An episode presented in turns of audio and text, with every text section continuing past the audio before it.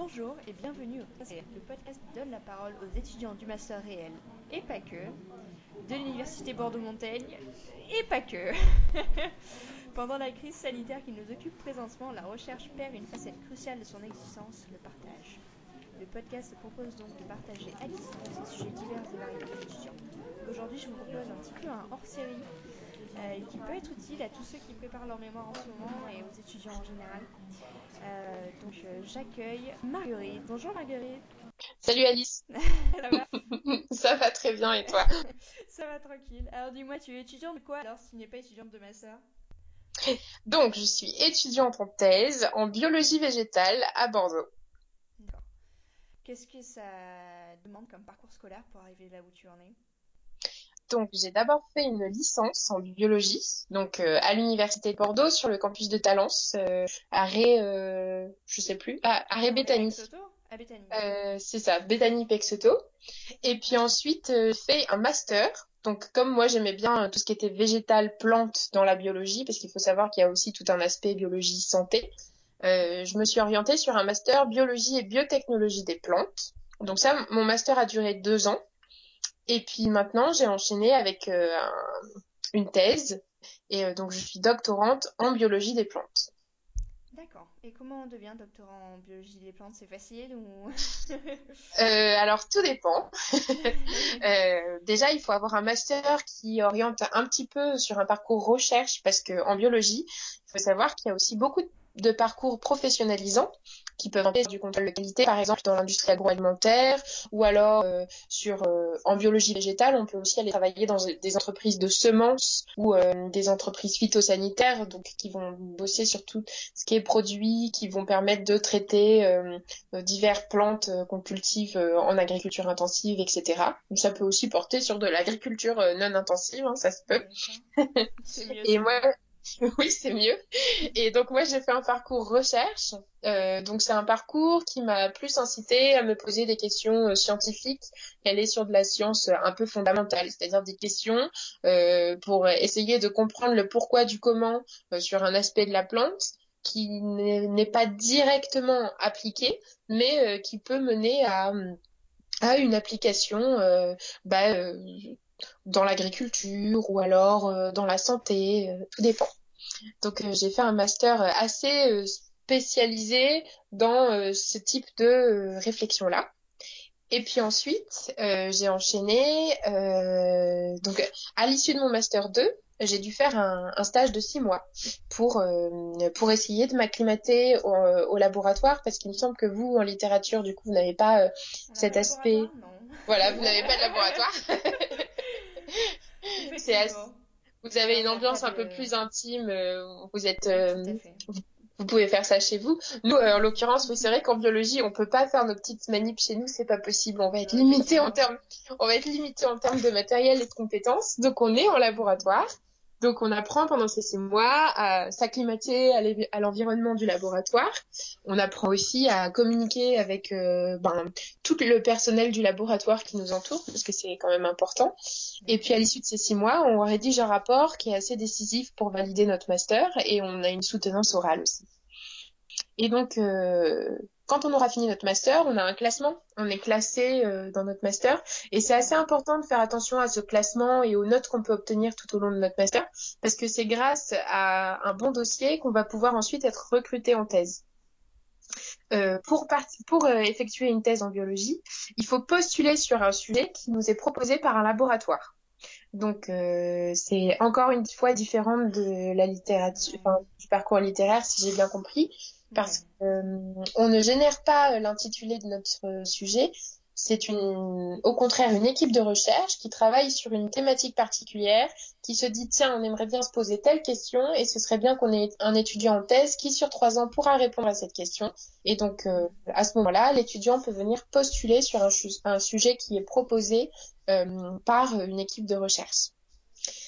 Là aussi, c'est un peu compliqué parce que pour faire une thèse en, biologie, euh, donc les thèses en biologie sont, sont rémunérées. On a à peu près quand on est doctorant en biologie, on a à peu près l'équivalent d'un SMIC. Ça tout dépend du financement de la thèse euh, qui a été obtenu par l'équipe de recherche. Et donc, donc, comme on a une rémunération, il faut que l'équipe de recherche qui nous reçoit euh, soit capable de nous rémunérer pendant trois ans et soit aussi capable de financer notre recherche. Donc, on peut effectuer une équipe de recherche peut proposer un sujet à condition qu'elle ait des financements pour financer euh, la thèse. Et donc du coup, il y a aussi euh, encore un petit truc, c'est que soit l'équipe de recherche a les financements pour rémunérer un étudiant pendant trois ans, soit l'équipe de recherche n'a pas les financements pour rémunérer l'étudiant, et à ce moment-là, l'étudiant peut aussi essayer d'aller chercher une bourse, une bourse ministérielle, par exemple, pour euh, effectuer sa thèse. Donc, par exemple, je vais vous donner un exemple concret parce que je pense que j'ai entendu tout le monde là. non, non, tout va bien, je suis encore. super. Euh, donc, euh, moi, j'ai passé un super stage de six mois dans une équipe de recherche je me suis dit que c'était sympa de pouvoir continuer en thèse avec eux. Euh, ils ont déposé un sujet de thèse, donc ils ont les financements pour financer le, projet en lui-même, mais ils n'avaient pas de quoi me rémunérer pendant trois ans. Donc euh, j'ai postulé à un concours qui était proposé par euh, l'école doctorale à laquelle je suis rattachée, qui est l'école doctorale de sciences de la vie et de la santé sur Bordeaux. Et en fait, cette école doctorale, elle reçoit chaque année des financements qui lui sont donnés par le par euh, le ministère de l'enseignement supérieur et de la recherche. Donc elle reçoit une vingtaine de bourses et elle les distribue. Euh, euh, donc il faut savoir que toutes les écoles doctorales, il me semble, reçoivent ce genre de bourse du ministère, euh, plus ou moins en fonction du nombre de doctorants qu'ils sont amenés à recevoir et, et aussi euh, en fonction de certains résultats, j'imagine, euh, dont ils rendent compte tous les ans. D'utilité publique, par exemple. je... Oui, peut-être. je... Je ne connais pas trop les. Je ne connais pas trop les critères. Euh, il faut se renseigner. Mais euh, du coup, c'est l'école, chaque école doctorale décide de distribuer les bourses euh, un peu selon son bon vouloir. Donc, l'école doctorale de la, des sciences de la vie et de la santé décide de distribuer ses bourses au mérite en effectuant, en proposant un concours aux étudiants. Donc en fait, il faut quand, quand tu es étudiant et que tu veux obtenir ce genre de bourse, il faut que tu prépares un petit dossier avec tout ton passif d'étudiant, donc euh, ton dossier de licence, ton dossier de master, éventuellement les petites activités euh, extra-universitaires que tu as pu faire, euh, comme associatif, de l'associatif, tes petites passions, tes petits projets. Et à ce moment-là, il y a une commission qui regarde ton dossier, qui se dit bah tiens, ce dossier est intéressant, on devrait lui permettre de passer l'oral du concours. Donc on a tous les étudiants qui postulent ont leur dossier d'examiner, ils sont sélectionnés pour un oral ou non en fonction des critères euh, euh, de la commission qui a analysé le dossier. Et ensuite, on nous permet de passer un oral devant un jury. Euh, alors c'est un peu compliqué parce qu'en fait l'épreuve qui est imposée par l'école doctorale de sciences de la vie et de la santé, en fait, il nous donne des sujets fictifs de thèse, donc des questions scientifiques fictives et on a entre une semaine et dix jours pour essayer de monter un projet de thèse sur ces questions fictives. et pour les ça me semble impossible personnellement. Euh, voilà, en science, euh, les questions, enfin, c'est tout à fait réalisable, hein, mais euh, donc euh, en biologie de la science de la vie et de la santé, il y a quand même énormément de domaines euh, qui sont étudiés, la neurologie, euh, tout ce qui touche à la cancérologie, tout ce qui touche aux plantes. disons que chacune de ces thématiques-là est représentée par une ou deux questions fictives. Et tous les études, de manière à ce que tous les étudiants qui postulent au concours se retrouvent un petit peu dans ces questions et puissent au moins s'axer sur une question. Et ensuite, euh, bah, chacun des étudiants qui auront été recrutés pour passer l'oral doit euh, essayer de monter un projet de thèse en une semaine, dix jours, qu'elle présentera ou qu'il présentera euh, devant un jury composé d'environ une vingtaine de chercheurs. et ensuite, donc ce jury nous donne, nous attribue une note et on est classé. Et disons qu'il y a autant de bourses distribuées. Euh, enfin, je crois que oui, c'est ça. Le ministère donne environ. Alors pour l'école de la, des sciences de la vie et de la santé, euh, il y avait environ 15-16 bourses de distribuées. et donc du coup, les 15 premiers classés ou les 16 premiers classés avaient pouvaient recevoir la bourse. Quoi. Étaient avaient réussi le concours. Donc toi, tu as réussi le concours. Euh, donc moi, j'ai eu la chance ouais, de, d'être classée dans les 16 premiers. Et donc, euh, grâce à cette bourse, j'ai pu choisir un sujet de thèse en apportant euh, mon propre salaire. Donc, euh, disons que mon, le, le choix des possibles était nettement plus varié.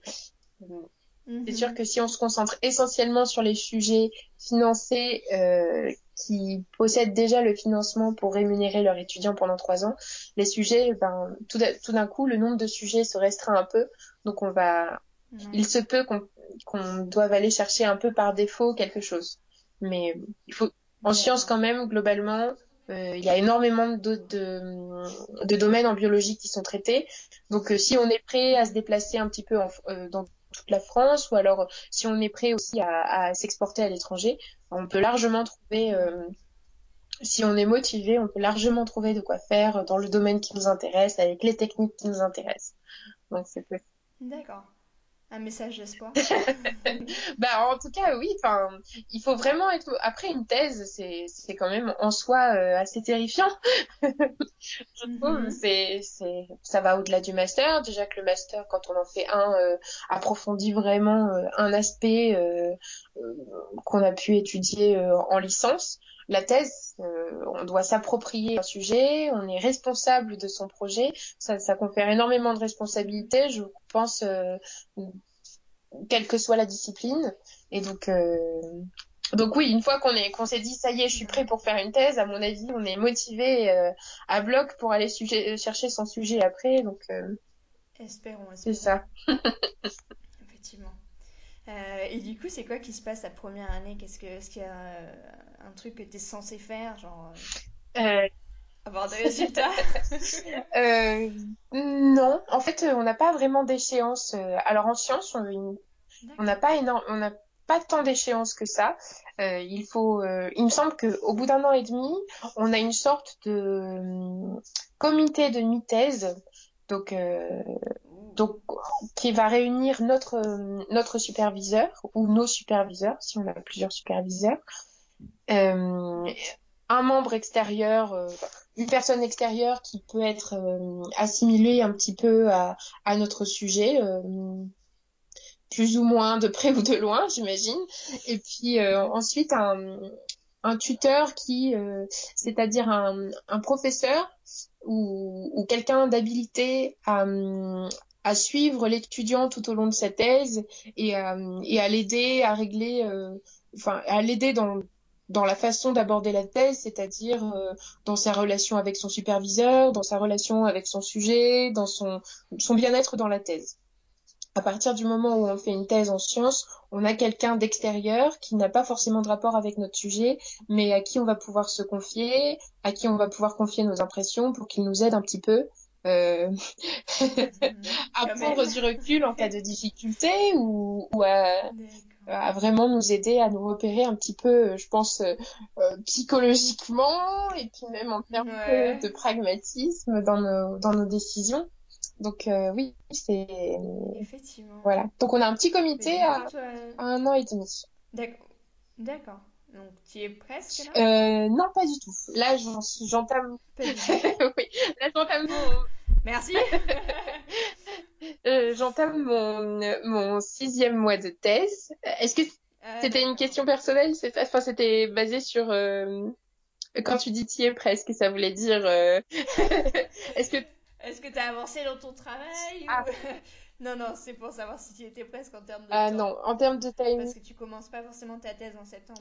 Non, moi j'ai commencé en octobre, donc là, si mes calculs sont bons, ouais, je, suis dans mon cinquième ou sixième mois. Euh... D'accord, ouais, t'as du temps. donc j'ai encore un peu de temps, ouais, c'est ça.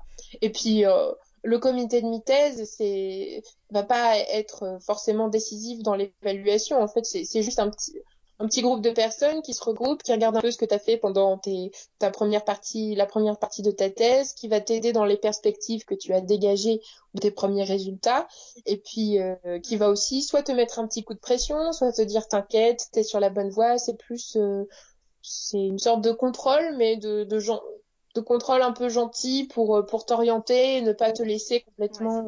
voilà, c'est ça. C'est une sorte. Je vois, genre. Voilà. Et après, au bout de trois ans, euh, donc normalement, on, a vraiment trois ans. Trois ans, trois ans, c'est l'échéance euh, à ne pas dépasser en principe pour terminer sa thèse. Et on est censé en sciences avoir euh, été impliqué dans une publication scientifique, au moins. C'est-à-dire avoir fourni suffisamment de travail et de résultats pour pouvoir le, le publier. C'est une des exigences imposées pour pouvoir valider sa thèse. Mais en sciences, en principe, à partir du moment où on commence une thèse, euh, on l'a la plupart du temps, à moins qu'il y ait euh, un problème euh, au niveau de la, de la supervision ou, ou vraiment un problème personnel qui demande à ce qu'on stoppe notre propre projet de thèse. Mais généralement, une thèse qui commence est une thèse qui se, qui se termine au bout de trois ans. Voilà. C'est un nouveau proverbe. Euh, euh, toute thèse qui se commence. toute thèse qui se termine. c'est la porte ouverte à toutes les fenêtres. Euh, ok. un peu évident. ouais. Mais du coup, niveau difficulté, t'en as eu ou pas? Est-ce que tu me, tu me dis pour la monnaie ou la supervision, ça se passe bien pour toi? Oui, j'ai pour l'instant une très bonne relation avec mon superviseur. Euh, c'est quelqu'un d'assez occupé parce qu'il a euh, quand même pas mal de responsabilités à droite à gauche. Donc, euh, mhm. donc il me laisse aller un petit peu comme je veux et j'accepte volontiers cette liberté parce que j'aime bien me dépatouiller toute seule et puis vraiment rendre quelque chose de réfléchi et complet à un moment donné plutôt que d'être surveillée à chaque étape. voilà, j'aime bien essayer de de faire les choses un peu comme je veux et puis de, de montrer, de mettre euh, la personne qui me supervise sur le fait accompli et puis à ce moment-là de recevoir les remarques critiques euh, euh, pour essayer d'améliorer mon travail. Donc oui, je suis assez libre de faire un petit peu comme comme je veux et puis en même temps, il est suffisamment présent pour pour m'orienter régulièrement. Après en sciences, il faut savoir qu'un superviseur, on, on est quand même dans le même bâtiment. Donc on, le croise, euh, on le croise au quotidien, etc. Donc euh, en début de thèse, malgré nos six mois de stage en laboratoire, on n'est pas forcément euh, familier avec toutes les techniques possibles et imaginables. Donc on a souvent besoin d'un coup de main. Après ce coup de main ne, ne vient pas forcément de notre superviseur. il peut venir d'une personne plus expérimentée sur une technique. Donc donc pour l'instant, euh, je suis très contente de ma relation avec mon superviseur. J'ai beaucoup de personnes autour de moi pour répondre à mes questions et, et lui répond bien à mes questions. Donc tout va bien. Hmm, c'est super. Euh, du coup, est-ce que tu peux nous dire un peu quel est ton sujet exactement? Oui. Alors moi, je travaille sur les lipides des plantes. Donc euh, les lipides, ce sont des, des, une catégorie de molécules qu'on va retrouver par exemple dans l'huile ou le beurre. L'huile ou le beurre euh, sont composés de molécules dites lipidiques. Et donc ces lipides, euh, ils ont une petite tête et puis après une longue, une longue chaîne qui derrière la tête. Et euh, cette chaîne, elle est plus ou moins longue en fonction du lipide.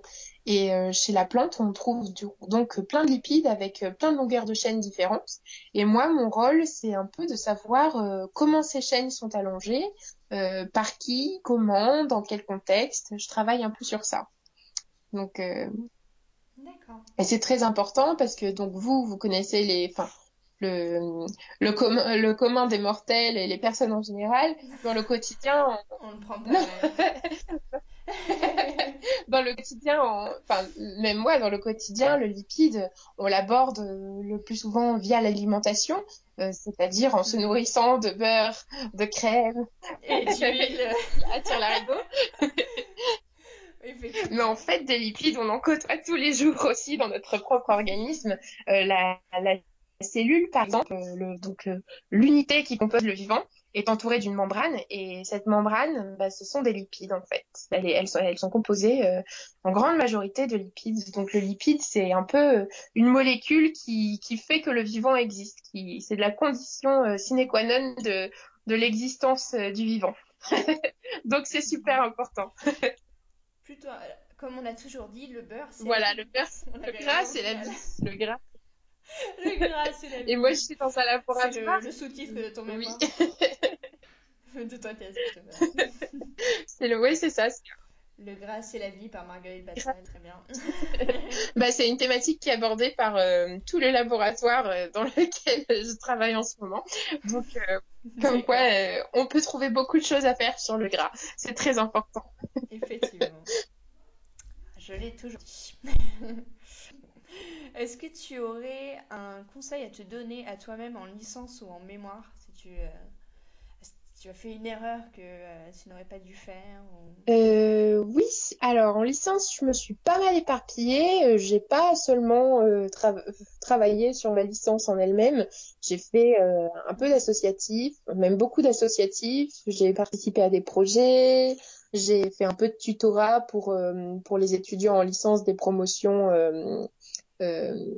des, pro- des promotions euh, de promotions plus jeunes que moi. Donc euh, j'ai fait beaucoup de choses. Et j'ai pas j'ai eu une telle accumulation de tâches qu'au final euh, qu'au final j'ai pas pu concentrer mes efforts euh, suffisamment pour accomplir un bon travail sur chacune de ces tâches que je me suis imposée. Donc euh, j'ai pas forcément bien réussi ma licence, euh, j'ai pas forcément approfondi mon activité associative, euh, le tutorat bon ça allait, et je suis tellement éparpillée qu'au final euh, euh, j'ai beaucoup appris dans mes diverses expériences, mais euh, j'ai pas, j'aurais pu mettre plus euh, dans ma licence qui est vraiment le, la clé de la réussite pour, pour du parcours. Donc, essayer de essayer de découvrir ce qui se passe un peu à côté, c'est très important. Euh, ça, c'est un conseil que je peux donner. Ça, ça apprendra toujours euh, beaucoup de d'aller voir ce qui se fait dans la société, de, de développer une passion euh, en dehors de la licence, de ne pas rester complètement euh, focus sur cette licence, mais euh, mais c'est important aussi euh, quelque part de, de garder son objectif en tête pour euh, pour le futur. Donc oui, essayez de rester euh, focus tout en vous éparpillant. C'est un super conseil. L'air pour quelqu'un. ouais, moi ça va. Et puis après, euh, rester Euh, passionné aussi, c'est important. Et essayez de, de toujours chercher ce qui vous motive. Et euh, si jamais vous avez un peu de mal à, à comprendre, parce que le parcours universitaire, c'est quand même pas simple. On est un peu euh, un petit numéro au milieu de toute une foule. euh, on est on n'est pas vraiment ciblé euh, chacun euh, par le professeur. En tout cas, quand il y a énormément d'étudiants, c'est pas évident d'exister en, en tant que en tant qu'étudiant, vraiment euh, sa place. Donc euh, ouais, essayez de vraiment se raccrocher à ce qui vous passionne. D'accord, de sages, de. Je pense. Est-ce que tu as du coup des, des conseils au niveau productivité pour les écoutes? Euh, alors pour la productivité, euh, oui, moi je travaille beaucoup à l'écrit. Euh, je sais que l'écrit m'aide à me concentrer. Alors bon, alors je suis pas du tout en littérature, pas du tout dans une filière littéraire, donc j'avais, mais j'avais quand même un peu de lecture à faire au niveau scientifique. Et c'est vrai que pour essayer de me focaliser sur euh, sur euh, mon objectif qui était travailler, euh, l'écriture m'aidait bien. L'écriture m'aidait bien à me recentrer sur sur ma tâche, sur mon analyse, plutôt que de regarder ailleurs, dehors, euh, ce que faisaient les autres, etc. Voilà. Donc, euh, Je me sens visée. pourquoi? Parce que c'est ça que je fais. Comment on fait pour rester motivé, dis-nous, euh, Marguerite? Pour rester, Cela, c'est c'est ça qui me pour rester motivé, moi, je dirais la passion. Euh, se faire un petit, une petite liste de euh, bah, pour- pourquoi on a décidé de faire ce parcours et, et toujours de se raccrocher à ce, à cet objectif final. Qui, qui pourront, enfin, qui m'a en tout cas moi, à, à continuer et, et à ne jamais baisser les bras dans le, dans le parcours et qui m'aide encore aujourd'hui parce que bon une thèse c'est pas forcément évident. Je pense que on peut euh, on peut craquer à quelques moments à- ouais on, on peut craquer de temps à de temps à autre. Donc euh, c'est important de se dire bon voilà moi je fais ça parce que parce que mon objectif euh, c'est c'est de travailler sur ça un jour et, et j'ai pas le choix il faut que je passe par là donc garder ses, passions en tête et puis essayer peut-être d'aborder sa passion aussi euh, sous divers angles. Euh, en licence, euh, j'ai participé à des petits concours scientifiques, des petits projets de vulgarisation aussi, pour essayer d'expliquer ce que je faisais de façon plus simple à des enfants ou, ou à des gens qui n'ont pas, qui ne sont pas forcément en contact avec bah, la biologie et, et, et, et, tout ce que ça impose. Donc c'était très intéressant de pouvoir essayer de simplifier avec les mots ce qu'on faisait et qui paraissait compliqué en en parlant à, un public plus vaste. Donc ouais, peut-être essayer de varier les, les, angles de vue, ça peut être sympa. Je sais pas trop si c'est possible euh, dans, dans toutes les disciplines, mais, je trouve ça très bien. Typiquement faire un petit podcast, un podcast, c'est sympa. ouais, c'est pas mal. Ça peut aider, ça, peut, aider. Euh, ouais. Alors je crois qu'on va s'arrêter là pour aujourd'hui, mais vous pouvez vous rendre sur le compte Instagram du podcast réel, at le podcast réel si vous avez des questions notamment pour Marguerite si vous voulez. Euh, voilà, je te remercie d'avoir participé à ce hors-série de podcast réel. J'espère que ça va aider euh, nos étudiants à garder un petit peu la motivation pendant le confinement. Euh, voilà, merci à nos auditeurs et la prochaine fois. C'est fait avec grand plaisir. Bisous.